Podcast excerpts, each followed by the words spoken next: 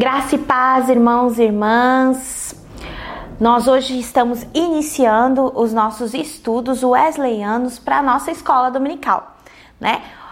a partir de hoje, né, os nossos estudos da escola dominical serão em versão é, online, para que você possa, né, também desfrutar da palavra de Deus, aprender da palavra de Deus, ouvir da palavra de Deus e também, claro, né, nesse tempo que você possa estar em oração. Por isso, é, nós já recomendamos a você que você pegue a sua Bíblia, né, que você tenha, se prepare para esse momento que é tão especial, né, do estudo da palavra do Senhor.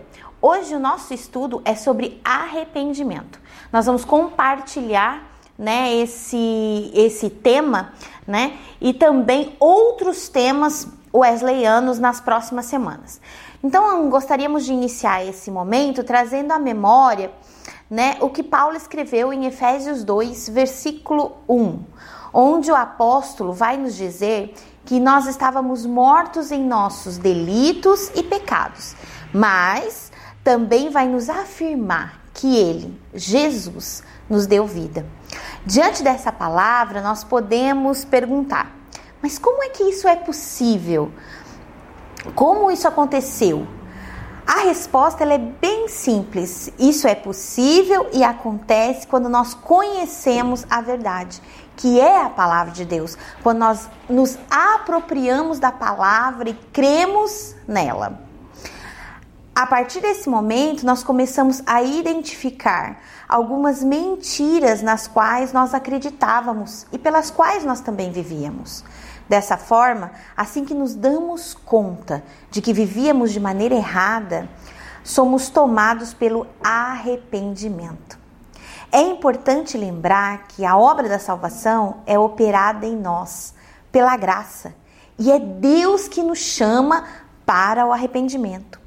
Então, o arrependimento, ele é um dos conceitos mais encontrados no Antigo Testamento principalmente na mensagem dos grandes profetas Isaías, Jeremias, Daniel e outros tantos profetas. Esse chamado ao arrependimento geralmente tinha como um pano de fundo principal trazer à memória do povo a aliança que tinham com o Senhor, a restauração dessa aliança, que era continuamente quebrada, muitas vezes pela desobediência e por um povo que tinha um coração duro, obstinado e orgulhoso, que logo se esquecia do seu Deus, o Deus que os tinha libertado do cativeiro.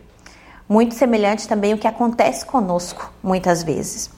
Talvez por isso, né, não seja uma surpresa perceber que a ênfase profética da pregação de João Batista já no Novo Testamento se baseia no arrependimento.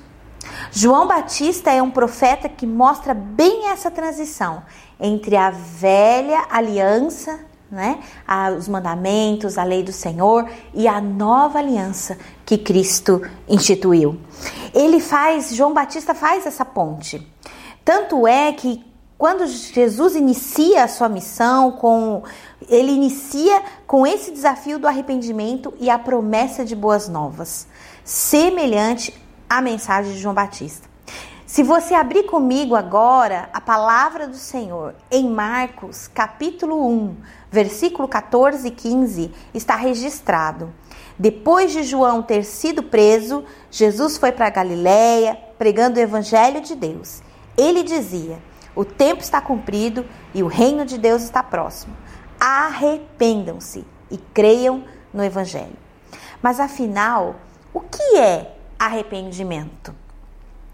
Quando a gente fala a palavra arrependimento, a maioria das pessoas pensa em remorso, tristeza e não muitas vezes em lágrimas.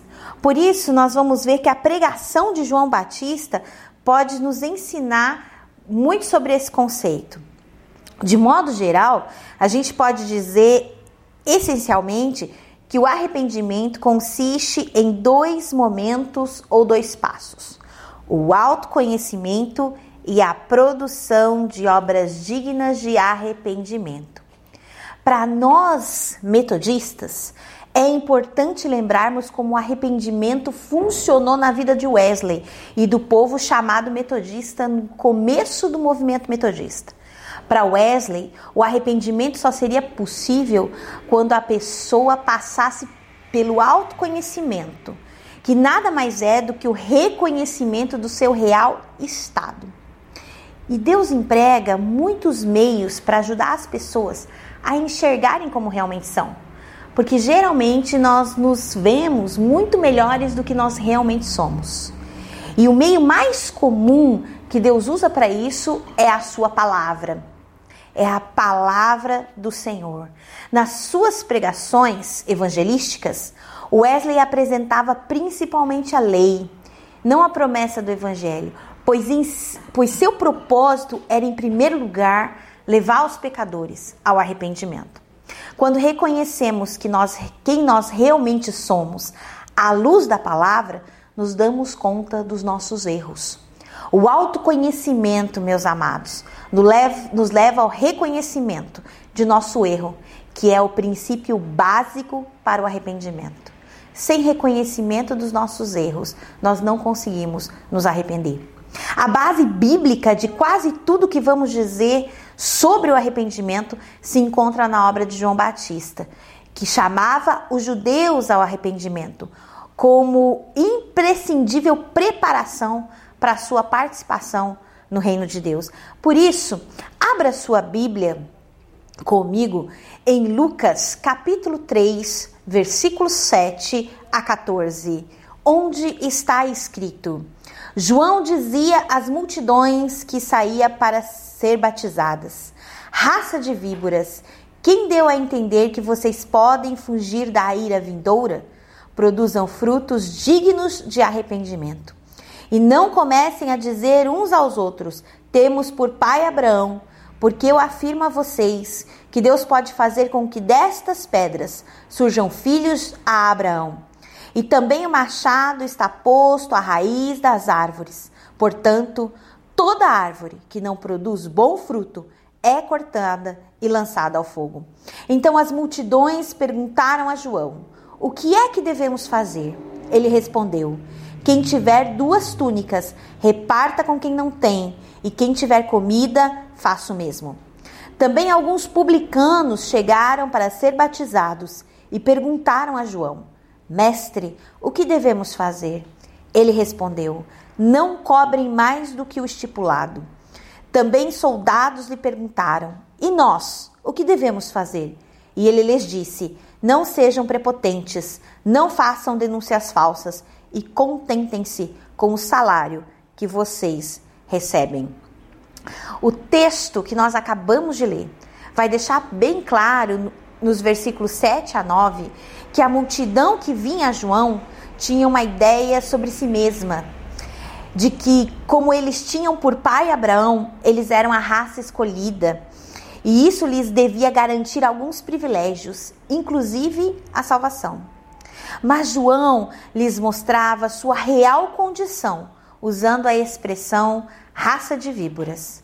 Para João, não havia como o povo participar do reino de Deus se não passasse pelo arrependimento, enquanto não reconhecesse os seus próprios erros. Talvez seja essa a razão pela qual João tratasse o povo como se eles não fossem judeus, mas sim gentios, e os submetesse ao batismo em sinal de arrependimento. Mas para João, além do autoconhecimento, era necessário que o povo produzisse frutos dignos de arrependimento. O arrependimento, no sentido de frutos, resulta em uma verdadeira transformação da conduta da pessoa, ou seja, que ela tome a firme decisão de mudar as suas atitudes, abandonando assim o erro. Se nós olharmos para o texto que acabamos de ler, aí sim, pontuando os versículos 10 a 14, vemos as orientações que João dá ao povo, aos publicanos e aos soldados, de como eles devem viver uma vida de frutos dignos de arrependimento. Nós somos chamados a viver uma vida de frutos dignos de arrependimento a cada dia. Nós somos chamados à transformação. E um bom exemplo bíblico para nós é a história de Zaqueu. Se você puder abrir lá em Lucas, capítulo 19, do versículo 1 a 10, você vai encontrar a história de Zaqueu. Zaqueu era um publicano, um cobrador de impostos. E quando ele se encontra com Jesus, a sua vida é transformada. As suas atitudes são transformadas. Se você olhar comigo lá no capítulo 19 de Lucas, no versículo 8, Zaqueu, por sua vez, se levanta e diz ao Senhor Jesus: Senhor, vou dar a metade dos meus bens aos pobres, e se roubei alguma coisa de alguém, vou restituir quatro vezes mais. Então Jesus lhe disse: Hoje houve salvação nesta casa, pois também este é filho de Abraão, porque o filho do homem veio buscar e salvar o perdido. Então, amados, diante de tudo que vimos nesse estudo, podemos perceber que o arrependimento é o reconhecimento de quem nós realmente somos, o nosso real estado, onde podemos enxergar os nossos erros e assim produzir frutos dignos de arrependimento, que se demonstra na nossa firme decisão de mudar, de abandonar o erro, tendo atitudes diferentes. Amém? Queria convidar você nesse momento a fechar os teus olhos e que nós tivéssemos um tempo de oração, onde você colocasse a sua vida. Você tem se arrependido dos teus pecados? Você tem vivido uma vida de frutos dignos de arrependimento? Feche os teus olhos. Vamos orar.